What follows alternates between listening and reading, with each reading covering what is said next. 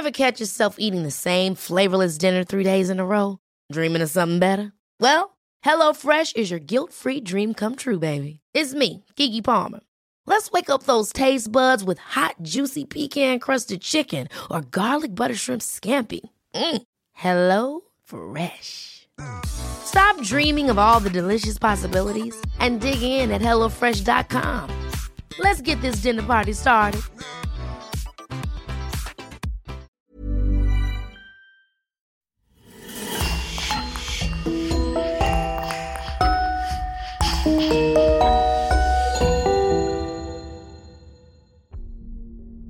Bonjour et bienvenue à tous pour une nouvelle affaire criminelle. Vous aurez peut-être besoin de dormir avec les lumières allumées après avoir écouté les histoires de notre podcast. Mais si vous n'avez pas peur de faire face à vos pires cauchemars, rendez-vous maintenant sur lecoinducrime.com pour découvrir plus de podcasts exclusifs. Un grand merci à Christophe Vellens et Louise Prudhomme qui sponsorisent le podcast sur Patreon. Et on commence. Idi Aman Dada. Il a incarné à lui seul toute cette partie sombre et primitive de l'Afrique comme pouvaient se l'imaginer les Occidentaux au début du XXe siècle. Pourtant, lorsqu'il accède au pouvoir en 1971 avec la bénédiction du Commonwealth et le soutien massif de la population, ce n'était encore qu'un soldat de l'armée coloniale, sans réelle éducation, s'exprimant à peine en anglais et obéissant aux ordres. Mais Idi Amin Dada prend rapidement goût aux privilèges conférés par le pouvoir et l'histoire ne retiendra que les mauvais côtés de sa notoriété. Un homme fantasque, imprévisible, mégalomane, primitif et animé par une violence incontrôlable. Haï par les Britanniques qu'il méprise, craint par son peuple, Idi Amin Dada sombre de plus en plus dans la paranoïa. Il ne recule devant aucune dérive, aucune pulsion, ne se refuse aucun plaisir coupable ou extravagant, d'autres l'accusent d'être carrément un anthropophage, un buveur de sang humain, un psychopathe qui tue pour le plaisir. Vérité ou fiction?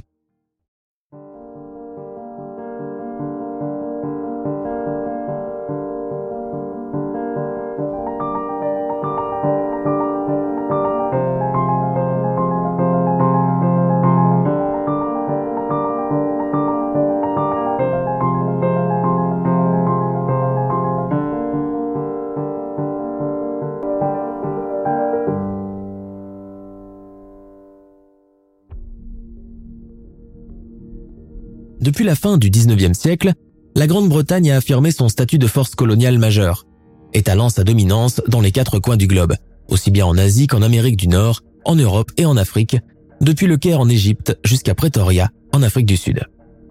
L'Ouganda, grâce à sa position géographique attrayante et stratégique, ne manque pas d'attiser la convoitise des Anglais. Le pays, situé à l'est du continent, fait partie de la région des Grands Lacs, qui, comme son nom l'indique, bénéficie d'une richesse hydraulique importante. Winston Churchill lui-même la surnomme la perle de l'Afrique. Le pays est réputé entre autres pour ses immenses plantations de café, de tabac et de coton. Juste avant la Deuxième Guerre mondiale, l'Ouganda est en proie, tout comme ses voisins, à des guerres civiles opposant les multiples ethnies qui se disputent la légitimité du territoire. La famine sévit aussi pendant plusieurs années, sans compter les différentes épidémies qui exterminent un nombre important de la population. Toutefois, malgré toutes ces difficultés, l'Ouganda reste la principale force économique de la région.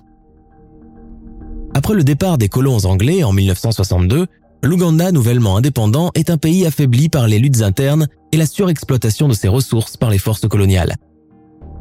C'est à ce moment que les Baganda, l'ethnie la plus riche, non contents d'avoir été privés du pouvoir pendant la domination britannique, veulent reprendre les rênes du pays et placent leur roi, Dodishwa II, sur le trône. Mais la monarchie est de courte durée. Un jeune instituteur, Milton Obote, revenu depuis peu de son exil kényan, rêve déjà d'une république socialiste en pleine Afrique. Au début des années 60, avec d'anciens compagnons de lutte, il crée l'Uganda People Congress, congrès du peuple ougandais. Les Baganda font de la résistance et ne veulent pas lâcher la monarchie. Milton Obote a alors recours à la répression militaire pour les faire dégager. En 1966, Milton Obote songe à renverser le roi ougandais en place et veut se donner le titre de président de la République. Dodishwa II est renversé lors d'un coup d'État et contraint à l'exil avec les siens. Devenu Premier ministre, Milton Obote crée un nouveau parti, l'Union du peuple ougandais. Il veut donner satisfaction aux militaires en misant sur une militarisation massive. Celle-ci ne s'arrêtera d'ailleurs plus. Mais les problèmes ne font que commencer, car les Baganda, furieux du départ humiliant de leur souverain, se soulèvent tous contre Milton Obote. S'ensuit alors une violente et sanguinaire répression durant des semaines et faisant d'innombrables morts. Pour trouver du soutien financier pour sa campagne électorale, Milton Obote, qui est un fervent communiste, commence à se rapprocher des pays du bloc soviétique.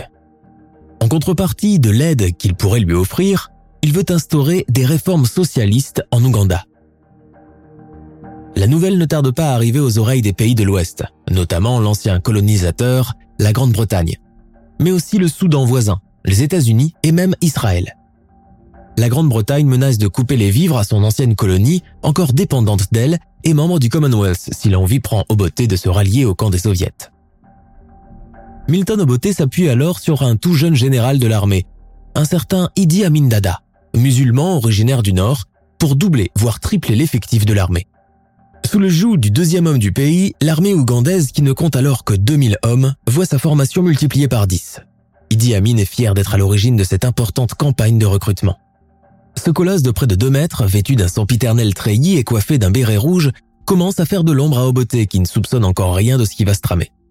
On le dit même plus charismatique que ce fan instituteur communiste, au costume suranné et à la coupe crépue, dépourvu de charme. Pourtant, bien avant de devenir rivaux, les deux hommes forment un binôme. Le tout est de redonner à l'Ouganda son panache d'antan, renforcer le sentiment patriotique de la population perdu lors de la colonisation britannique.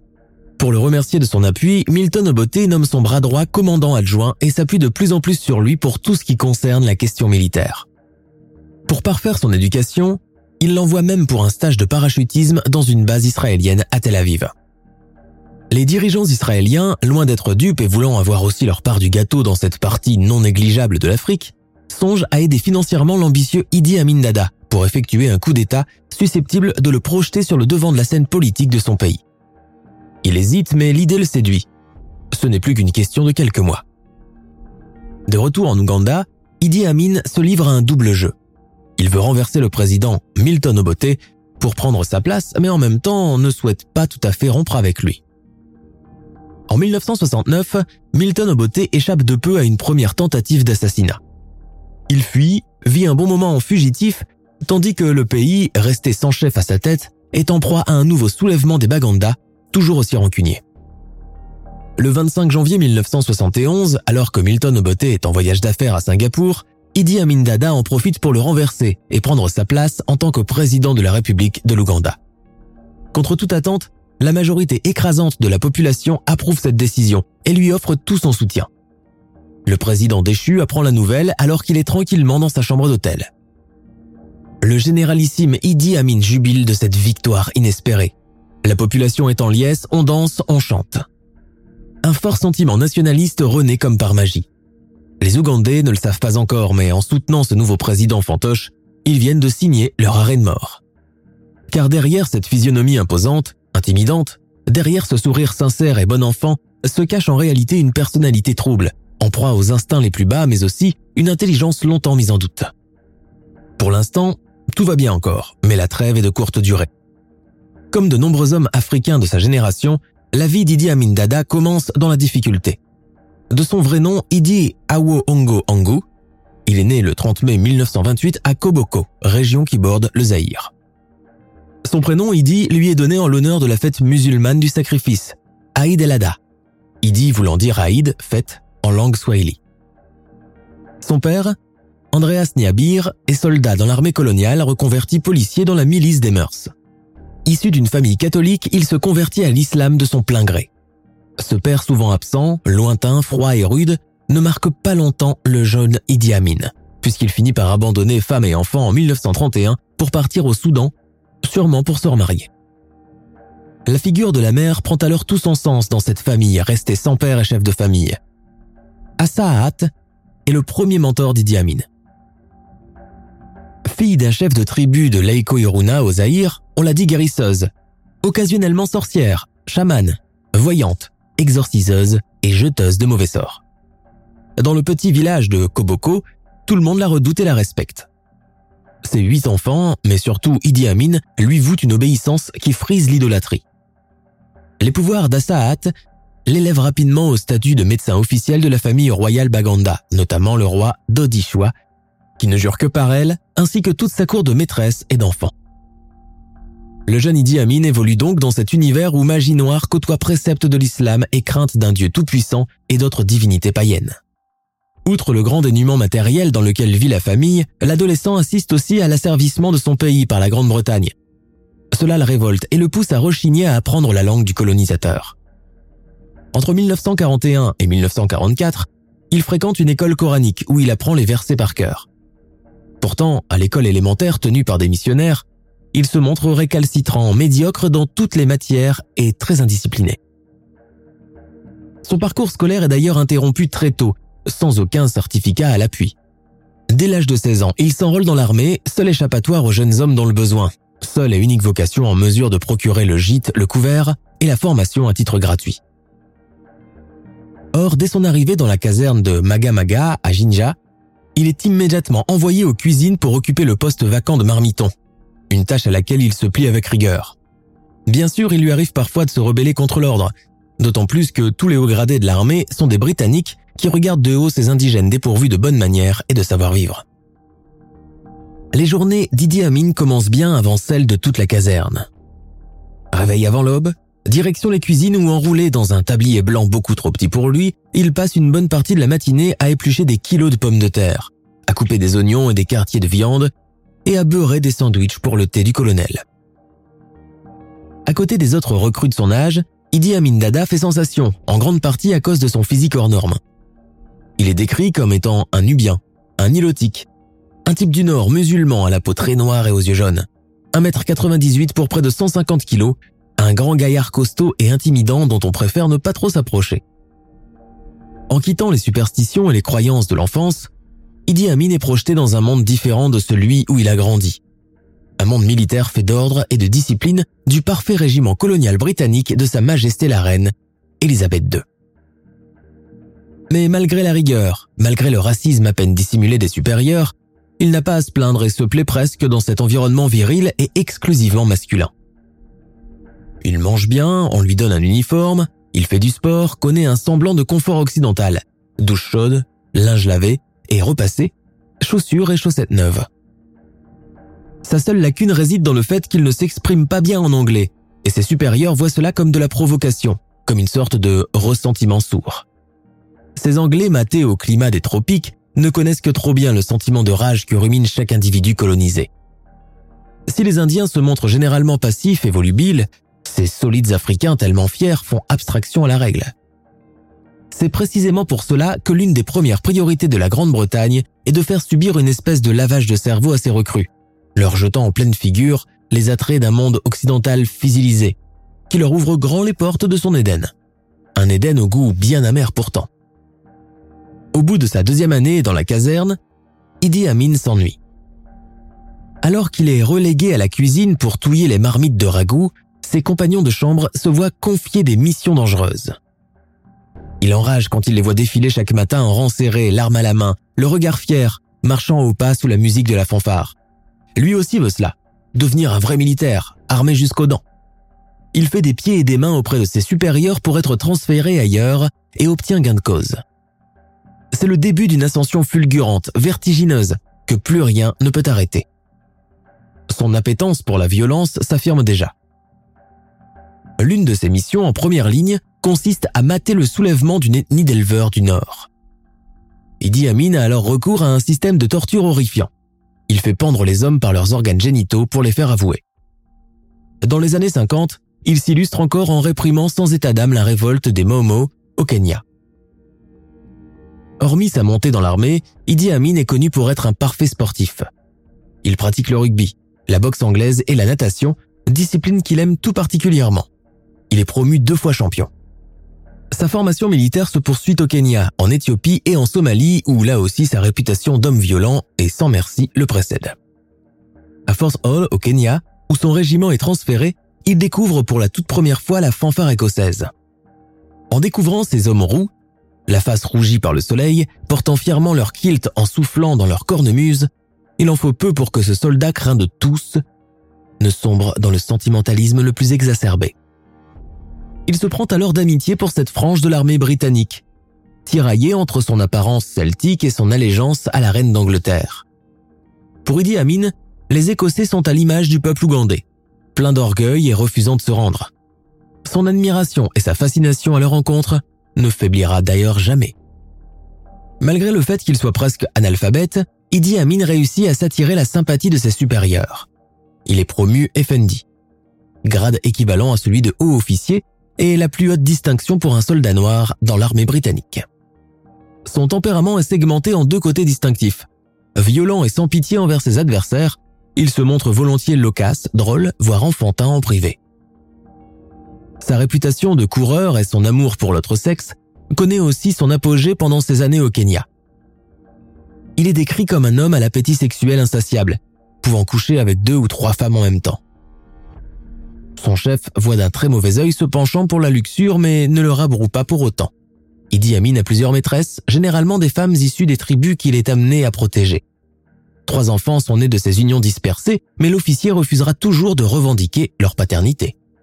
Il retourne en Ouganda en 1954 pour faire partie du comité d'accueil de la reine Elisabeth et son consort, alors en tournée africaine. Quelques jours plus tard, il est rappelé d'urgence au Kenya pour traquer les assassins d'un caporal anglais, retrouvé éventré et gisant au bord d'un fleuve.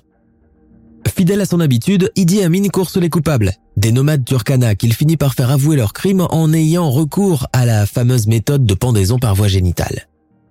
Il est même félicité pour ses méthodes primitives et on l'abreuve de compliments pour avoir réussi à rétablir l'ordre dans une région gangrénée par la guerre civile. Quand l'Ouganda accède à son indépendance le 9 octobre 1962, Idi Amin entre dans les faveurs du nouveau chef du gouvernement Milton Obote. Les deux hommes, bien que différents sous bien des aspects, se complètent. D'un côté, l'ancien instituteur lettré et de l'autre, le militaire rustre et bien rodé, habitué aux manières fortes et répressives. Le pays récemment décolonisé est en proie au déchirement. Les ethnies du Sud et du Centre revendiquent leur part dans la législation du gouvernement. Milton Obote suspend plusieurs ministres opposants, envoie le roi bugandais en exil, tandis qu'Idi Amin s'occupe de faire le recrutement au sein de l'armée. Un pays fort ne doit son salut qu'à une armée puissante toujours prête à riposter à la moindre bavure. Les nouvelles recrues qui viennent grossir les rangs des régiments sont pour la plupart des hommes du Nord, majoritairement musulmans, connus pour leur résistance et leur coriacité. Idi Amin en tire un véritable orgueil, presque paternel. Mais la relation bat déjà de l'aile entre Idi Amin et Obote. Les deux ne peuvent gouverner en même temps. Il faut absolument que l'un batte en retraite et cède la place à l'autre. Durant cette période, les deux hommes puisent dans la trésorerie nationale pour leurs besoins personnels. Idi Amin détourne même plusieurs millions issus du fonds de l'armée. Milton Obote est parfaitement au courant. Après deux tentatives d'assassinat avortées, le président est finalement évincé et Idi Amin occupe désormais tout le devant de la scène. La chose se passe avec une facilité déconcertante, brièvement et sans incident. Idi Amin profite de l'absence d'Obote, alors invité à un congrès à Singapour, et organise un coup d'État militaire pour prendre le contrôle du pays. La population est en liesse. Dès le début, le général Idi Amin fascine et en impose. Il est spontané, se mélange volontiers à la foule, participe à la fête, partage des choses avec le commun des mortels, il est charismatique, drôle, humain. Les gens espèrent que le changement sera positif. Étonnamment, ce revirement est même approuvé sur le plan international qui ne cachait pas ses inquiétudes quant à la transformation de l'Ouganda en République socialiste, à l'instar des pays de l'Europe de l'Est. En effet, Milton Obote depuis toujours était très proche des pays du bloc soviétique et ne cachait pas son penchant pour l'idéologie léniniste. Désormais président de la République, Idi Amin déambule chaque jour dans les rues de Kampala, conduisant lui-même sa Jeep, souvent sans escorte, allant à la rencontre du petit peuple, se montrant sensible à ses problèmes. Dans la foulée, il libère tous les anciens ennemis de Milton Obote, démantèle tout ce qui rappelle l'ancien président, notamment l'Uganda People Congress, et s'attire la sympathie de l'ethnie Baganda, en offrant des funérailles nationales à son ancien roi décédé en exil. Il œuvre tant et si bien qu'il gagne facilement le cœur de tout un peuple fatigué par les luttes internes et n'aspirant qu'à la paix et la prospérité. Pour ses détracteurs, il reste tout bonnement un bouffon, pur produit de l'ancienne armée coloniale. Mais c'est mal connaître Idi Amin. Quelques mois seulement après son accession au pouvoir, le général organise une véritable chasse aux sorcières contre les sympathisants de Milton Obote, qu'il jette dans des cachots souterrains pour des périodes indéterminées. Sa méfiance est aussi grande face aux intellectuels qu'il soupçonne d'être tous des communistes voulant à tout prix laïciser l'éducation nationale. Idi Amin, qui est presque illettré, nourrit depuis toujours une profonde méfiance contre tout ce qui se rapporte au savoir. Conscient d'être en danger, quelques intellectuels finissent par se réfugier en Angleterre, tandis que les autres sont impitoyablement pourchassés par la milice avant d'être assassinés et leurs corps jetés dans les cours d'eau. Des escadrons de la mort d'un nouveau genre voient le jour, appelé communément State Research Bureau, comme pour en atténuer la dangerosité. Idi Amin s'acharne aussi à museler la presse écrite et fait exécuter tous les hauts gradés de l'armée qui ne l'ont pas soutenu lors de la prise de pouvoir. Sa paranoïa, de plus en plus grandissante, commence à s'affirmer à partir de cette période cruciale. Toutefois, sa popularité auprès de la population ne faiblit pas. Dans la presse anglaise et américaine, il est surnommé Big Daddy, littéralement papounet ou bon gros papa, en référence à son imposante carrure, mais surtout à cause de ses nombreuses pitreries. Car il faut savoir une chose, Idi Amin ne craint pas le ridicule, ne se prend pas au sérieux. Généralement affable et volontiers souriant, il façonne et exploite cette image paternaliste de lui-même, renforçant l'idée qu'il n'est qu'un homme du peuple comme les autres. Sauf qu'en réalité, il est très intelligent et plutôt rusé, et ce malgré les lacunes de son éducation, malgré son ignorance de tout ce qui se rapporte au monde de la politique. Mais avoir un tempérament jovial et du charisme ne sont pas des qualités suffisantes pour diriger un pays. Les lacunes du général se font très tôt ressentir. Il le sait mais éprouve de la honte à l'avouer. N'ayant aucune formation en droit ou en finance, il ne comprend pas ce que représente le budget pour un pays, n'a aucune notion en diplomatie et en affaires étrangères, il n'est ni bureaucrate ni scientifique et est incapable de tenir un agenda comme il faut. Pour se débarrasser de cette paperasse encombrante, il délègue cette partie à ses aides et notamment son premier ministre, Henri Kemba. Ce dernier raconte à ce propos Idi Amin pensait toujours faire de son mieux, il se croyait constamment incompris, reprochant aux gens de ne pas reconnaître ses efforts. En réalité, il éprouve un fort sentiment d'infériorité par rapport aux membres de son nouveau gouvernement. Contrairement à lui, ce sont tous des jeunes hommes issus des classes privilégiées, ayant brillamment entrepris leurs études supérieures en Angleterre, s'expriment dans un anglais parfait et ont des diplômes en droit civique ou en droit des affaires. Un jour, dépassé par le flot de paroles oxfordiennes de ses ministres, Idi Amin explose. Dans mon gouvernement, on parle Swahili. Vous entendez? Je vous interdis de prononcer un seul mot d'anglais en ma présence. Converti à l'islam par le truchement de son père, Idi Amin est un fervent croyant qui compte faire des changements drastiques dans les habitudes idéologiques et spirituelles de son pays. Il a l'intime conviction que le salut d'une nation réside dans la force de sa foi. Pour ce faire, il se rapproche des émirs d'Arabie saoudite, mais aussi de la Libye et de son leader controversé, Muammar el-Kadhafi. Ce dernier, en visite amicale en Ouganda, propose à son homologue de financer la construction d'une grande mosquée en plein centre de la capitale Kampala. Flatté par cette généreuse initiative, Idi Amin songe alors à ériger l'islam comme religion d'État, un projet qu'il laisse finalement tomber par crainte d'un énième soulèvement. Côté familial, il se marie pas moins de cinq fois. La polygamie étant légale en Ouganda, Idi Amin compte bien en profiter le plus longtemps et le plus largement possible. Il est réputé pour aimer immodérément le sexe et les plaisirs de la chair, et multiplie les relations officielles et non officielles. Dans le palais présidentiel cohabitent épouses légitimes et maîtresses au sein de la même structure, sans compter une innombrable progéniture, près d'une cinquantaine d'enfants, qui se battent constamment pour avoir le privilège d'être remarqués par leurs géniteurs. Comme pour son gouvernement, Idi Amin Dada délègue la gestion de sa maisonnée à sa cinquième épouse, Sarah Kiolaba, qui est aussi sa préférée et en laquelle il place toute sa confiance. Son fils Hussein Jurga raconte à la maison, mon père était à peu près comme tous les autres hommes gandés de sa génération. Peu démonstratif, mais néanmoins très amusant, volontiers joueur et taquin. Étonnamment, il se mettait rarement en colère, mais quand cela arrivait, il valait mieux ne pas être dans les parages. Il ne voulait pas nous gâter, il veillait à ce qu'on soit traité comme le commun des mortels, sans privilège. Je n'ai pas souvenir d'avoir jamais reçu de l'argent de lui. Il pensait que les enfants n'en avaient pas besoin tant qu'ils mangeaient à leur faim et dormaient dans des draps propres. Pour ce chef d'État devenu riche et tout-puissant en l'espace de quelques jours, le luxe ne fait pourtant pas partie intégrante de sa vie. Si sa famille loge dans le vaste palais présidentiel et bénéficie d'un mode de vie digne d'une famille royale avec femmes de chambre, nourrices, cuisiniers, coiffeurs, masseuses et chauffeurs, Idi Amin n'a pas quitté ses anciennes habitudes de caserne. Il peut facilement se contenter d'un repas frugal, pris sur le pouce, et dormir vêtu de son treillis dans un rudimentaire lit de camp. Au sein de son foyer, il prend un malin plaisir à attiser la jalousie de ses cinq épouses et encourage la compétition entre elles. Entre la jalouse Myriam surnommée affectueusement Malamou, la douce et pacifiste Caillé, la coquette Nora, les religieuses Madina et Sarah, l'épine dorsale de cet étrange harem, les affrontements ne sont pas rares. Idi Amin, bien que généralement indulgent et clément avec ses enfants, se trouve souvent intransigeant avec ses femmes. Il a recours à la méthode ancienne et tribale. La correction corporelle qui peut parfois friser la séance de torture digne des escadrons de la mort. Par exemple, lors d'une soirée bien arrosée, il tente de noyer Nora qu'il soupçonne de le tromper avec l'un de leurs chauffeurs. La jeune femme est finalement sauvée in extremis par l'un des membres de la sécurité, à moitié morte.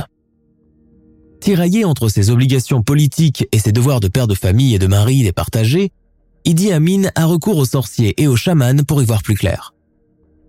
Cette aide sera même bientôt réclamée pour résoudre les problèmes de l'État. Convaincu d'être encerclé de toutes parts par des ennemis, la paranoïa d'Idi Amin va crescendo pour atteindre son apogée. Comme tous les dictateurs de son étoffe, il commence à soupçonner tout le monde, même son entourage le plus intime et ses plus proches collaborateurs. Dorénavant, il fait goûter tous ses plats avant de les manger par peur de mourir empoisonné. Il répudie et coupe les vivres à Myriam et Nora, qu'il accuse de magie noire et de l'avoir abreuvé à son insu de filtres d'amour pour conserver ses faveurs. L'un de ses chauffeurs commet une fois l'impair de ne pas lui ouvrir automatiquement la portière arrière. Des chiens sont lâchés sur lui et le dévorent à moitié. Il dépense des sommes considérables en achats compulsifs de voitures de course dont il finit par se lasser et beaucoup de ses engins sont abandonnés dans des terrains vagues ou restent dans des garages. En politique, le général, bien que craint par son peuple, n'emmène pas large. En souvenir de ses années de marmiton et de soldats au sein d'une armée constituée de supérieurs blancs et méprisants, il ne manque pas une occasion pour se moquer et humilier l'ancien colonisateur britannique. Ce sentiment de vengeance marque un point de non-retour lors d'un cocktail organisé dans le palais présidentiel de Kampala, où sont conviés des membres de la communauté anglaise basée en Ouganda. Idi Amin les sollicite pour le porter sur un palanquin et le promener dans les allées de la résidence. Profondément humiliés, les diplomates se plient aux exigences de leur hôte extravagant, non sans cacher leur dégoût du personnage. À la fin de la soirée, Idi Amin, terriblement excité, se proclame vainqueur de l'Empire britannique. Quelques applaudissements timorés et des sourires gênés accompagnent cette annonce.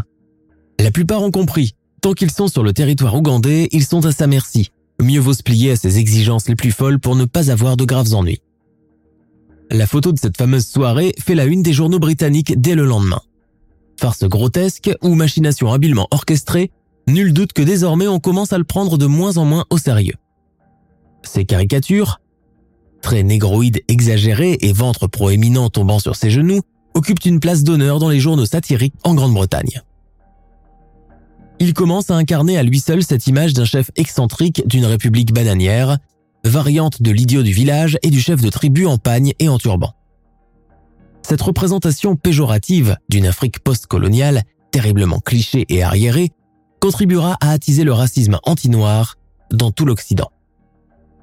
À des kilomètres de là, en Ouganda, la mégalomanie et les caprices d'India Amin Dada ne font que s'accentuer davantage. Lors de la visite du président de Centrafrique, Jean Bedel Bokassa, en Ouganda, Idi Amin veut lui en mettre plein les yeux. La déconfiture est au rendez-vous.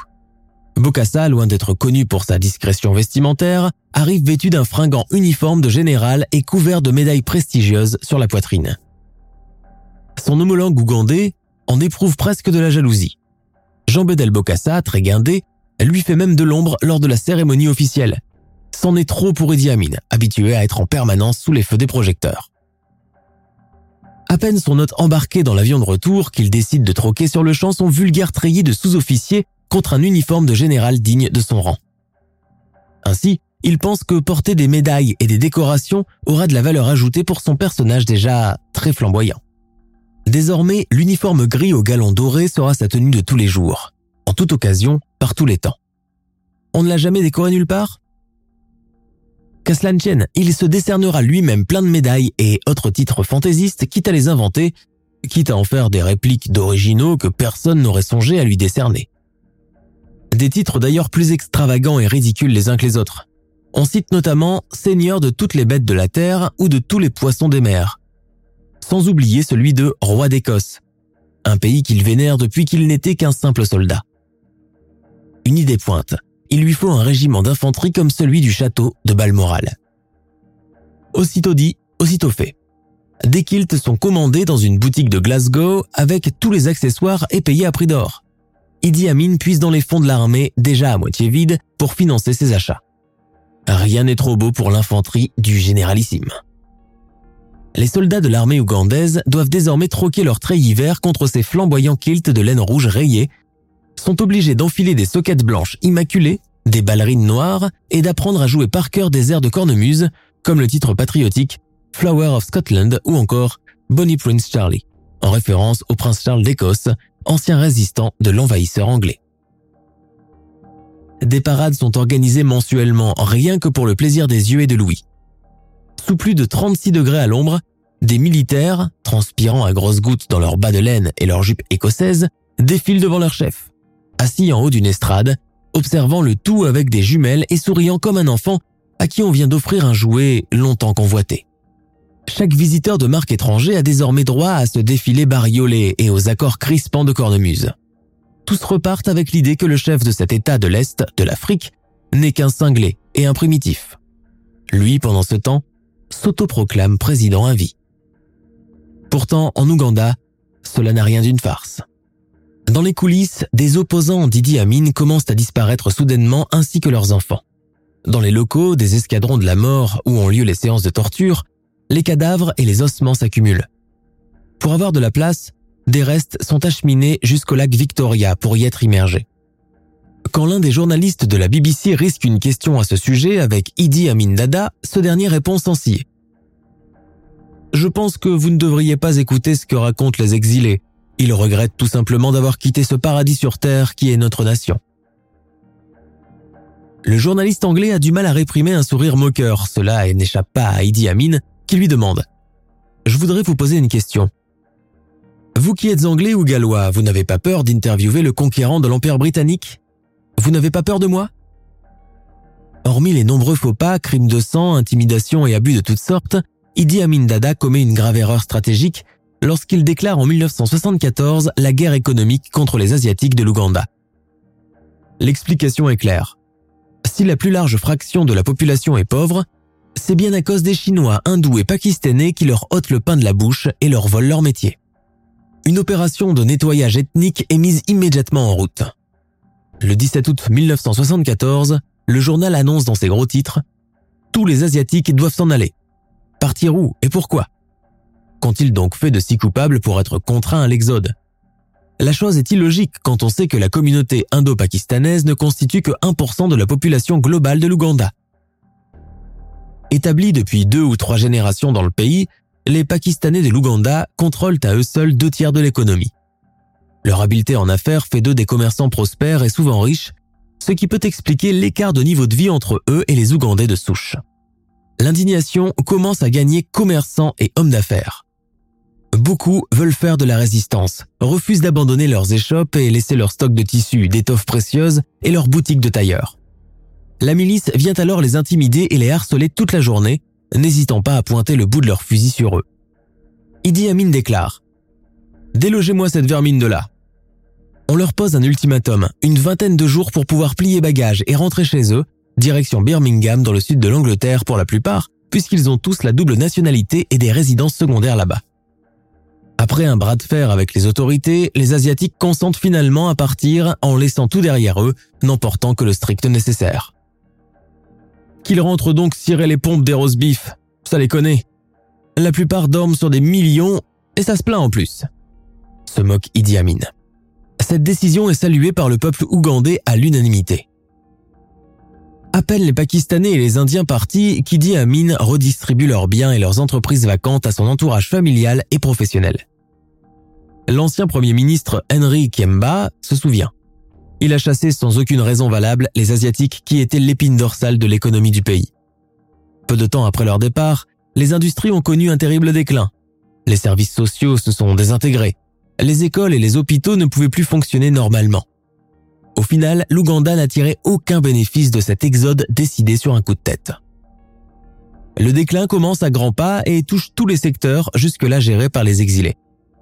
Les entrepreneurs ougandais, malgré toute leur bonne volonté, n'ont ni l'aptitude ni la formation adéquate pour prendre le relais à ce moment-là. Ils n'ont pas les connaissances mercantiles suffisantes pour vendre des tissus et des bijoux. Mais les affaires d'ordre commercial ne constituent qu'une partie du problème. À l'horizon, un danger plus menaçant commence à gronder. En effet, depuis la Tanzanie, où il s'est réfugié après le coup d'État militaire de 1971, l'ancien président Milton Obote veut organiser son retour. En septembre 1974, il envoie ses sbires envahir la capitale, Kampala. La riposte est sanglante et ne se fait pas attendre. Les militaires qui ont organisé l'opération sont arrêtés et décapités. Certains sont brûlés vifs dans des fournées communes. En tout, près de 300 000 personnes périssent lors des purges. Des femmes de soldats pro-Milton Obote sont kidnappées, vendues à des hauts gradés ou tout simplement violées et tuées. Les photos de ces exécutions massives ne figurent nulle part en Ouganda, mais ailleurs dans le monde, elles filtrent, provoquant l'indignation et l'horreur générale. Après avoir suscité la moquerie et le mépris, le seul nom Didi Amin fait à présent tressaillir. Il est désormais connu comme le boucher de l'Ouganda. Retranché dans son quartier général, devenu alcoolique et irascible, Idi Amin redoute de se faire évincer et remplacé par son ancien compagnon de lutte devenu son ennemi depuis. Il souffre désormais de graves troubles mentaux que ses médecins attribuent à une syphilis. Il soupçonne alors ses maîtresses de vouloir le faire tuer en lui collant une MST. Il fait assassiner sauvagement plusieurs d'entre elles. La légende raconte qu'Idi Amin conservait leur tête dans des frigos et buvait leur sang. Son ancien ministre, Henri Kemba, raconte à ce propos qu'Idi Amin évoquait la question d'anthropophagie avec légèreté et désinvolture, parfois même lors des réunions du conseil gouvernemental. Plus Idi Amin se sentait menacé, plus il devenait impitoyable. Plus il se sentait menacé, plus il lui prenait l'envie de faire des choses qu'il n'aurait jamais soupçonné faire le cas échéant, notamment cette histoire de cannibalisme. Vivant dans la crainte d'un coup d'état militaire comme celui qu'il a fait subir à Obote, Idi Amin perd la tête et renforce le pouvoir de ses escadrons de la mort qui tuent sans état d'âme civil enfants, femmes, hommes, nourrissons. Sa famille connaît aussi son lot de drames, allant de pair avec les événements dramatiques que traverse le pays. Kayadroa, la troisième des épouses d'Idi Amin et mère de cinq de ses enfants, meurt de façon mystérieuse. Idi Amin est inconsolable. Il vit cela comme une véritable tragédie, presque comme s'il s'agissait d'une trahison de sa part. Le corps de Kayadroa est finalement retrouvé ensanglanté dans le coffre d'une voiture le 13 août 1975. L'autopsie déclare que la jeune femme aurait subi un avortement qui aurait mal tourné, provoquant une hémorragie occasionnant sa mort. Le médecin qui a mené l'opération est retrouvé pendu à un arbre. L'affaire est rapidement étouffée et on raconte aux enfants de Kay qu'elle est tout simplement partie en voyage. Hussein Jurga, son fils aîné, soupçonne qu'on leur ment il sait que sa mère serait incapable de les quitter même pour voyager toute seule ailleurs. Mais qui oserait dire quelque chose au beau milieu de ce chaos familial? Sûrement pas lui. Considéré désormais comme un personnage embarrassant et schizophrène, Idi Amin ne se fait plus inviter nulle part, pas même au sommet de l'Union africaine, où un ouf de soulagement est poussé à la vision de son siège resté vacant. Pour le moment, lui a surtout des soucis d'ordre pratique. Il a urgemment besoin d'argent pour continuer de financer le train de vie de sa très nombreuse famille. Des pays comme l'Israël, la Grande-Bretagne ou encore la Libye, qui lui ont jusque-là offert leur appui financier, commencent à se retirer les uns après les autres. À la fin des années 70, l'économie de l'Ouganda devient l'une des moins avantagées de tout le continent africain. Elle touche carrément le fond. Une guerre civile éclate. Le pays s'engage une fois de plus dans une nouvelle lutte armée contre la Tanzanie voisine, mais cette fois-ci la riposte adverse se fait plus virulente et puissante qu'à l'accoutumée, prenant au dépourvu l'armée ougandaise des rebelles de l'armée de libération rejoignent de leur plein gré les rangs des troupes tanzaniennes et saisissent Kampala en octobre 1978. Sachant sa vie en péril, Idi Amin et une partie de sa famille fuient le pays en avril 1979. Ils trouvent refuge pendant un moment en Libye chez Muammar al-Kadhafi avant de s'envoler vers l'Arabie saoudite où ils sont hébergés et pris entièrement en charge par la famille royale saoudienne. Loin de bénéficier du luxe insolent qu'ils avaient en Ouganda, L'ancien général et sa famille vivent désormais dans une maison toute simple de la ville de Djeddah. Le seul luxe qui leur est accordé est la présence d'un personnel de maison. Idi Amin Dada effectue plusieurs fois le pèlerinage à la Mecque. Il se marie une sixième fois avec une toute jeune femme choisie par l'intermédiaire d'un prince saoudien. Elle lui donne une petite fille prénommée Iman, foi en arabe. Beaucoup de ses autres enfants ont trouvé refuge en Angleterre ou aux États-Unis, notamment son fils Hussein Jurga. Son épouse favorite, Sarah Kiolaba, a pour sa part ouvert un salon de coiffure à Tottenham, en Angleterre, où elle a élu domicile après son départ précipité de l'Ouganda. Elle a refusé de suivre son mari et les autres épouses en Arabie saoudite. Idi Amin a fini par lui donner son accord. Juste après la chute du régime, les murs du sinistre State Research Bureau sont découverts par les membres de la guérilla tanzanienne qui a repris les rênes du pays. Les touristes du monde entier viennent visiter cet endroit sinistre et lugubre aux murs tachés de sang jusqu'au plafond lors de leur circuit à Kampala. Le 23 juin 1974, le réalisateur suisse Barbet Schroeder réalise Général Idi Amin Dada, autoportrait, sorte de film documentaire qu'il a filmé sur place auprès du chef de l'Ouganda en personne qui s'est prêté volontiers au jeu de la caméra Super 8. Le réalisateur britannique Kevin MacDonald sort en 2006 Le dernier roi d'Écosse. Film qui reprend de façon romancée la période d'Idi Amin au pouvoir et les troubles de sa personnalité sanguinaire. Il y est incarné avec brio par l'acteur américain Forrest Whitaker. Le général Idi Amin Dada demeure l'un des personnages politiques les plus controversés de la deuxième moitié du XXe siècle. Tour à tour idolâtré puis extrêmement craint, il a contribué à façonner cette image effrayante de dictateur arriviste, ignorant et sanguinaire. Le pouvoir, les femmes, les enfants à la pelle n'ont jamais suffi à soigner ses complexes et sa personnalité confuse et cruelle. Beaucoup d'Ougandais ne le connaissent qu'à travers le sobriquet de The Butcher, le boucher. Idi Amin Dada est décédé à Jeddah le 16 août 2003. Durant ses dernières années d'existence, il s'est attelé à modeler une image différente de celle qu'on lui connaissait auparavant, se montrant comme un homme extrêmement religieux, se faisant appeler Adjamin, vêtu de blanc de la tête aux pieds, en paix avec lui-même, occultant les crimes qu'il a commis par le passé. Après sa mort, l'Arabie saoudite a continué à verser une pension à sa femme et à sa petite fille Iman.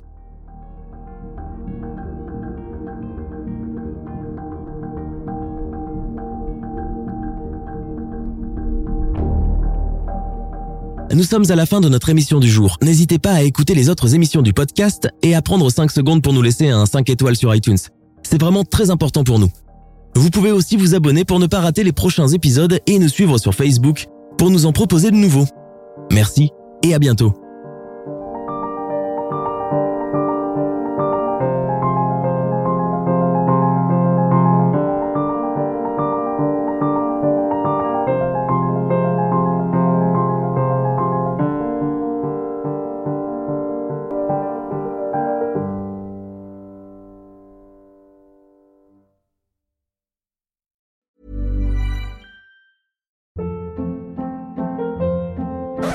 Hold up. What was that? Boring. No flavor. That was as bad as those leftovers you ate all week. Kiki Palmer here, and it's time to say hello to something fresh and guilt-free. Hello Fresh. Jazz up dinner with pecan-crusted chicken or garlic butter shrimp scampi. Now that's music to my mouth. Hello Fresh. Let's get this dinner party started. Discover all the delicious possibilities at hellofresh.com. When you make decisions for your company, you look for the no brainers. And if you have a lot of mailing to do, stamps.com is the ultimate no brainer. It streamlines your processes to make your business more efficient, which makes you less busy.